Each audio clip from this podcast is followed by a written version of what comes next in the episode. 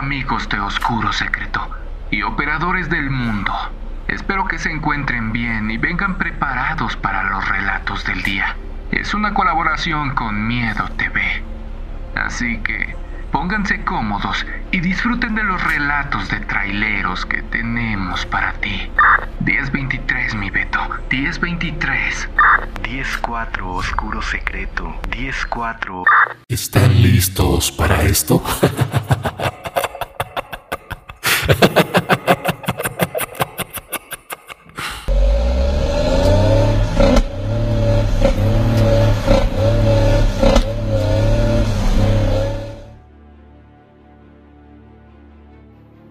Estimados amigos de la comunidad, antes que nada, quiero mandar un saludo a todos los operadores de tractocamiones y también a todas aquellas personas que escuchen mi historia. No sé si mis colegas operadores les pase lo mismo. Todo me gusta de mi trabajo. Es más, podría decir que hasta el sonido del motor a ralenti me tranquiliza tanto. El efecto que produce la máquina cuando aplico el freno de motor. Ver el amanecer en las carreteras y no se diga lo hermoso de los atardeceres. Amo mi trabajo. Disfruto de lo que hago y todavía me pagan por disfrutar de todo esto. Es como todo. Hay prisas, hay estrés y fatiga. Y de vez en cuando, uno que otro irresponsable en la carretera. Si algo he dicho siempre a todos mis compañeros y conocidos traileros es que tengan respeto por lo que hacemos. ¿Qué es eso de llenarse de acelines y uno que otro pase de polvo para seguir despierto? No, muchachos. No podemos poner en riesgo nuestra integridad y más aún, la de las familias que también nos encontramos en las carreteras. Pero en fin, cada quien. Hasta cierto punto, Siempre pensé que las manifestaciones paranormales se daban en aquellos compañeros que abusaban de lo que les comenté anteriormente, combinado con horas de desvelos y cansancio. Si bien disfrutamos de andar por las carreteras, este trabajo no es para cualquier persona. ¿Cuántos aprendices han pasado por el asiento de copiloto de mi camión? Algunos han salido muy buenos, pero otros ya han perdido la vida a causa de los excesos o falta de precaución. No puedes tratar a una bestia de toneladas como el auto de mamá. Hace algunos años, me dirigí a Durango para hacer una entrega de algunas toneladas de cobre, plomo, zinc, almidón y algo de pólvora. Manejaba por la carretera sin ningún contratiempo y como siempre, la noche llegó tan sutilmente que no le di importancia. Llegué a una estación de servicio ya adentrada la noche, para llenar el tanque de combustible y poder terminar así mi viaje. Ya llevaba algunas horas tras el volante, así que necesitaba estirar las piernas y cenar algo. Mientras los muchachos limpiaban mi parabrisas y llenaban el tanque, me acerqué a un pequeño restaurante de 24 horas. Algunos de ellos cocinan muy bien, pero el que me había tocado esa noche me quitó el hambre por completo. Es más, ni el café sabía lo que debía. Todo un fracaso. Para disminuir el coraje de haber tirado mi dinero me compré una coca y unas rufles. Para quien no las conozca, son unas papas cubiertas de polvo sabor a queso. Las comí mientras observaba a algunos niños vendiendo panes, obleas y otros productos que hacen en casa para poder ganarse la vida. Qué difícil es crecer mientras llevas el sustento a casa. En eso pensaba mientras a lo lejos escuché la voz del muchacho decirme, Listo, mi jefe. Lavamos los vidrios de ambos lados y le dimos una buena limpiada por dentro. Sacamos la basura y quedó como nuevo. El tablero también quedó reluciente de limpio. No, pues sí, quedó como me gusta. ¿Cuánto te voy a deber, carnalito? Le dije al joven que se limpiaba las gotas de sudor mientras me cobraba. Le pagué. Revisé las llantas y el seguro mientras terminaba mi refresco. Subí nuevamente a la unidad para dar el último jalón, pues Ya faltaban solo algunas horas para poder llegar al almacén. Comencé de nuevo el viaje. Salí de la estación de servicio, con algo de precaución, pues por estos rumbos pasan como alma que lleva el diablo. Avancé algún tiempo más cuando a lo lejos aluzaba Pedriseña, con sus hombres y mujeres de servicio de noche. Los que conozcan esta ruta no me dejarán mentir. Aquí Puedes conseguir lo que se te plazca, pero dejemos de lado estas aventuras. Ya faltaba muy poco. Algunos poblados más y estaría en la base descargando para regresar a casa. Pronto, dejé el pequeño pueblo para adentrarme un poco más en la solitaria carretera. Entre árboles, vegetación y montaña, la vista hasta cierto punto era perfecta, pero no duró mucho. Justo cuando salía de una curva, alucé a lo lejos una mujer de aspecto lúgubre. Estaba descalza, parada en la orilla de la carretera. Su rostro inclinado era cubierto por su cabello entre húmedo que no dejaba ver su rostro. Su ropa se veía desgastada. Tenía un estilo muy parecido a la ropa que usaba mi abuela de esos fondos de manta cosidos a mano que se ponen bajo los vestidos. Por algún momento pensé que se trataba de alguna joven de pedrecilla, que algún desalmado la había bajado en medio de la oscuridad después de terminar con su fechoría. Sentí algo de incomodidad, pues la posición que tenía reflejaba tristeza. Pronto, comencé a bajar la velocidad para tan siquiera preguntar si estaba bien. Si alguien me hubiese advertido de lo que me sucedería esa noche, jamás hubiese tratado de ayudarla. Justo antes de detener la unidad frente a esta mujer, me percaté de que no se inmutaba. No se movía y no reaccionaba a nada. En todo momento, mantenía la mirada hacia el suelo. No pasó mucho tiempo cuando de pronto Comenzó a voltear y a mirar mi camión. Tenía los ojos perdidos entre blancos y negrizos. Ahora las cosas habían cambiado. Ya no pensaba que fuese alguna mujer del pueblo anterior, sino que se trataba de una mujer bajo los efectos de alguna sustancia que alteraban sus sentidos. ¿Cuál vino a ser mi sorpresa?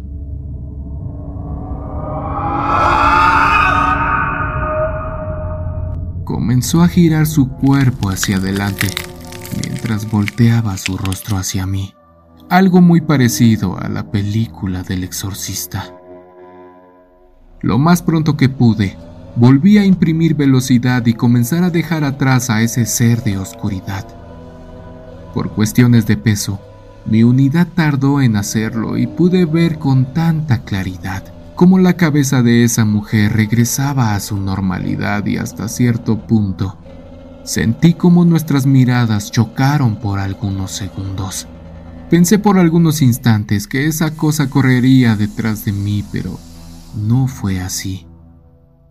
Vi por mi retrovisor cómo ese bulto andrajoso se desvanecía en la oscuridad, pero las cosas no terminaron aquí. Tomé algo de impulso mientras mi corazón se me salía del pecho. De pronto, la banda bici comenzó a recibir una interferencia hasta cierto punto escalofriante.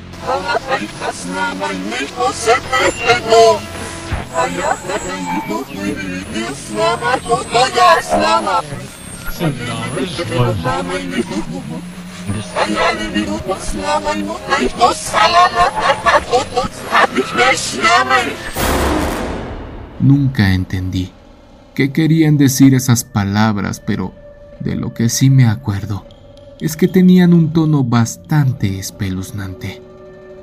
Como pude, la apagué. En fracción de segundos el receptor nuevamente se encendió para continuar con aquellos ruidos extraños. Y es aquí donde nuevamente mi corazón comenzó a palpitar tan fuerte.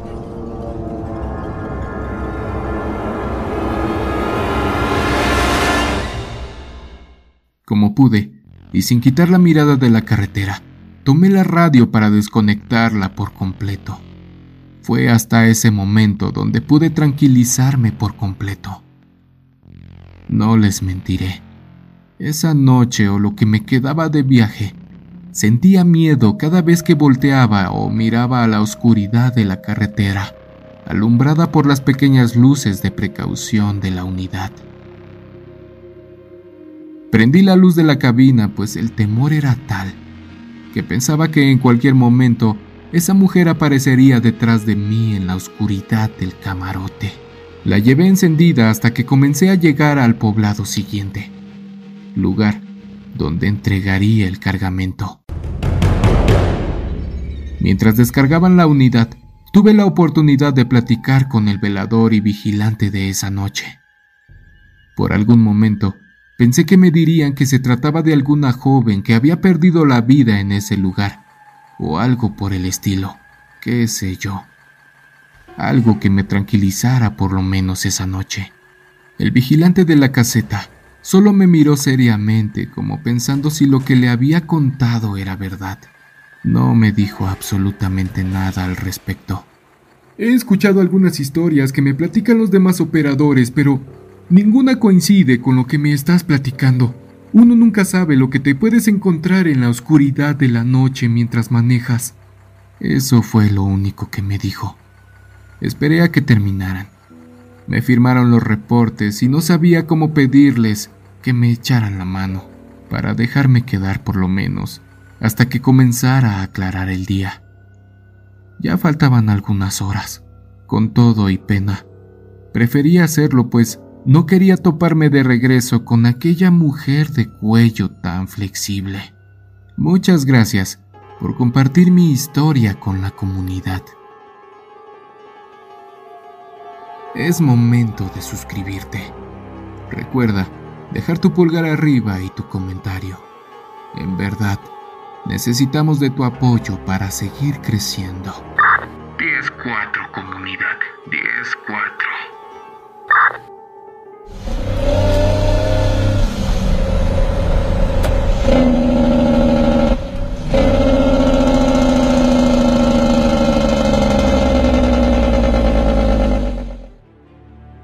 Tuve una experiencia mientras manejaba un tráiler, que a veces utilizo para transportar personas en los desiertos del centro de Australia.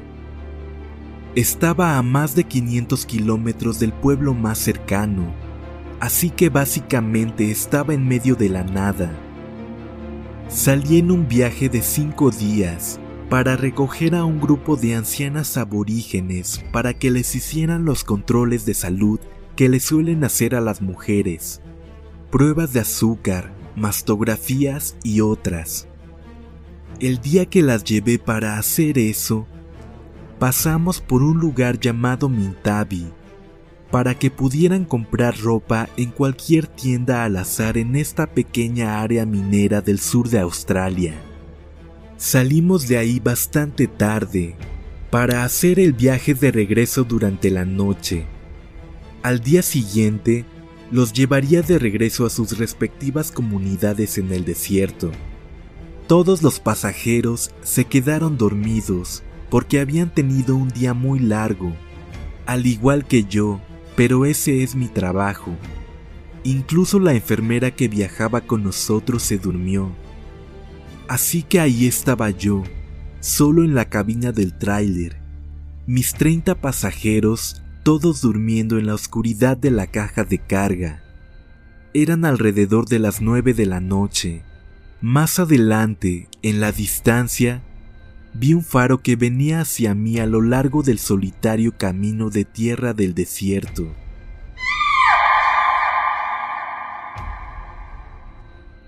Así que apagué las luces para ver solo lo que me mostraba la luz de cruce conduje hacia el ligero descenso de un arroyo seco, sin detenerme para darle paso al automóvil con un solo faro, esperando verlo en cualquier momento en breve. No es inusual ver a un automóvil con un solo faro, así que no me molesté ni remotamente. Pasaron unos momentos y esa luz desapareció. Encendí de nuevo mis focos y las luces altas pero no había ningún auto, no había nada, solo el camino de tierra vacío. No había polvo en el aire y pude ver una buena distancia frente a mí y a cada lado. No había nada por ningún lugar, solo el desierto vacío, el camino de tierra y yo solo en la cabina. Mantuve las luces encendidas hasta que nos detuvimos aproximadamente una hora después. No vi ningún coche ni nada durante el resto del viaje. Antes de dejar salir a los pasajeros, les pregunté si alguno de ellos había visto la luz. Todos se quedaron en silencio y después de un momento comenzaron a hablar en su idioma nativo. Parecían nerviosos y todos se bajaron del tráiler. Unos minutos más tarde, un par de mujeres se acercaron a mí para pedirme que les contara exactamente lo que había visto, sin dejar ningún detalle de lado y que describiera exactamente dónde lo vi. Soy un tipo grande, he vivido en tres continentes, he sido oficial de policía, maestro, conductor de autobús y trailero. Solo digamos que soy bastante duro, pero tengo una mente abierta. Después de que les conté todo a estas mujeres de principio a fin y les describí con todo detalle exactamente dónde sucedió, las dos mujeres me miraron con miedo en sus ojos. Se miraron una a la otra y nunca olvidaré lo que me dijeron y la forma en que lo hicieron. Me llevé muy bien con los indígenas del centro de Australia y confío en saber cuando algo los inquieta. Dijeron esto, Señor, tenemos mucha suerte de que no se detuviera, porque si lo hubiera hecho, nadie nos hubiera visto a ninguno de nosotros nunca más. Todos hubiéramos desaparecido. Le pregunté por qué, y ellas simplemente negaron con la cabeza y dijeron que no hablarían de eso porque había asustado a todas las mujeres. Estoy seguro de que mucha gente ha oído hablar de las luces de Min Min en el oeste de Queensland. Bueno, lo que estas mujeres supieran sobre lo que vi en aquel lugar, estaban convencidas de que no es algo que quisieras conocer en el desierto por la noche. Solo vi esto una vez, y lo vi por tal vez un minuto, y parecía el faro de un auto a unos cientos de metros en la carretera. Pero les diré que si las mujeres que vienen de esta área y que son las personas que han sobrevivido en esta desolada y remota área del continente. Están preocupadas hasta el punto de quedar completamente aterradas. Ciertamente me siento afortunado de que no haya pasado a más. Y ahora, cada vez que paso por aquel mismo lugar, he tomado la decisión de no detenerme, pase lo que pase.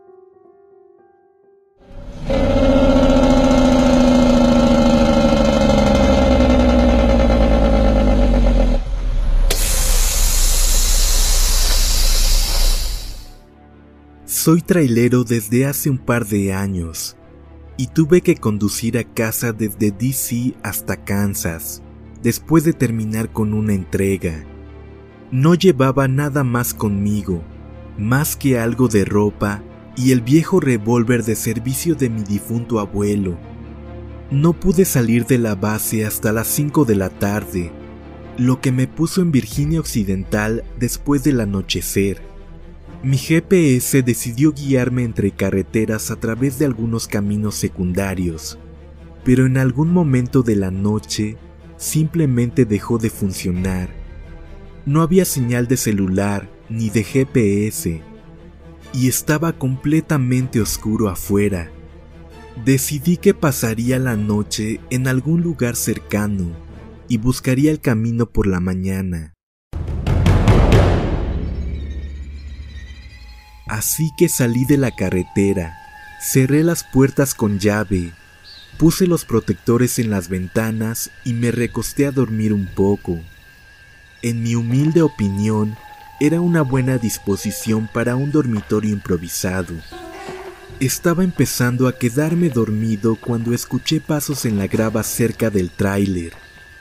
Me sobresalté. Definitivamente era algo en dos piernas y se estaba acercando. Así que busqué a tientas mi arma, mientras trataba de mirar a través de la oscuridad, pero no pude ver nada. Toda la vida salvaje estaba en silencio y pude escuchar pasos dando vueltas alrededor del auto. Escuché vibrar la escotilla de la puerta del cajón de carga. Después hubo silencio Esperaba que pensaran que el tráiler estaba abandonado y se alejaran.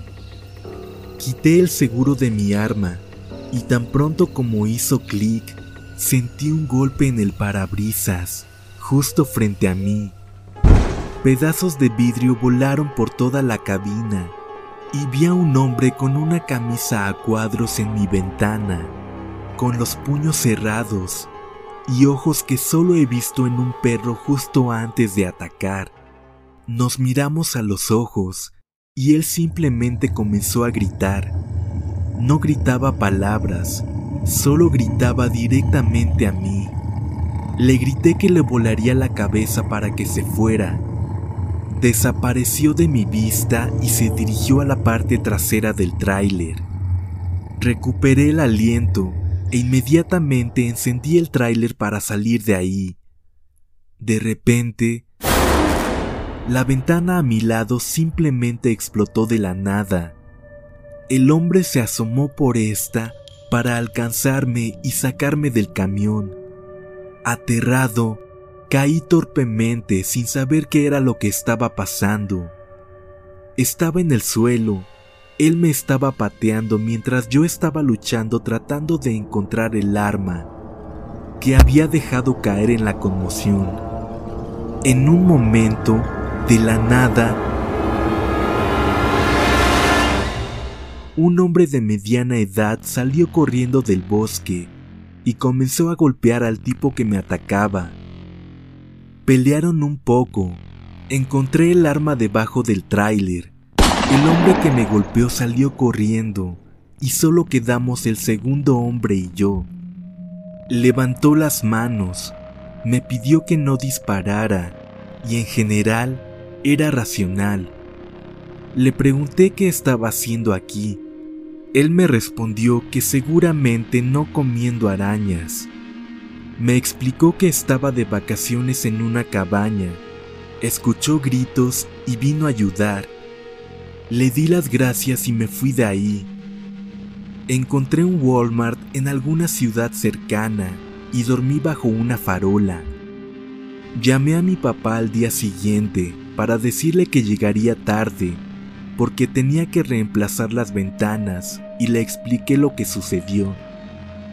Cuando escuchó la frase de las arañas, sonrió e hizo una broma acerca de que su padre siempre decía eso, porque tenía un montón de amigos pilotos australianos. Aparentemente para ellos significa una maldición, como demonios. Ahora, mi abuelo murió antes de que yo naciera, y en realidad nunca había visto una foto de él, aparte de una foto de servicio cuando tenía unos 20 años. Así que llegué a casa y fui a poner el arma del abuelo en la caja de seguridad de mi padre. Casi me dio un infarto cuando vi al lado una foto de mi papá con el tipo que me salvó la noche anterior. Hasta la ropa era la misma. Le di la vuelta y tenía los nombres de mi padre y de mi abuelo y escrito el año 1980. Así que le pregunté a mi papá cuándo había sido tomada esa foto, y me dijo que era especial porque había sido tomada la mañana del accidente donde había muerto el abuelo. Nunca había creído en fantasmas, pero no creo que haya sido una coincidencia que el tipo que me salvó de un ataque haya sido el hombre cuya pistola yo estaba tratando de agarrar para protegerme. Desde entonces, me siento más seguro cada vez que viajo por alguna carretera desolada en mi tráiler. Incluso si llevo el arma descargada me siento en paz, porque sé que mi abuelo me estará cuidando.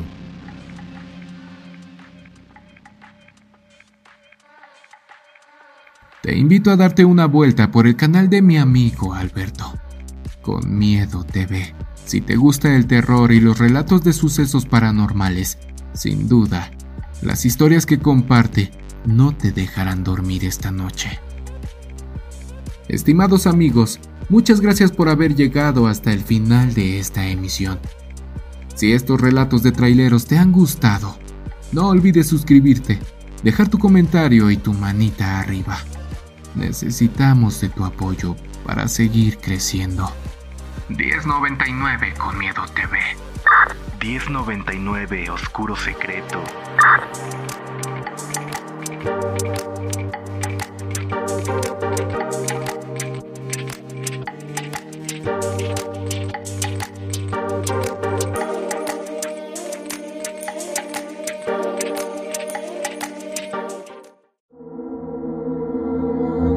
¿Quieres escuchar las historias de terror que más te gustan sin cortes comerciales? Puedes convertirte ahora en miembro de ACAST.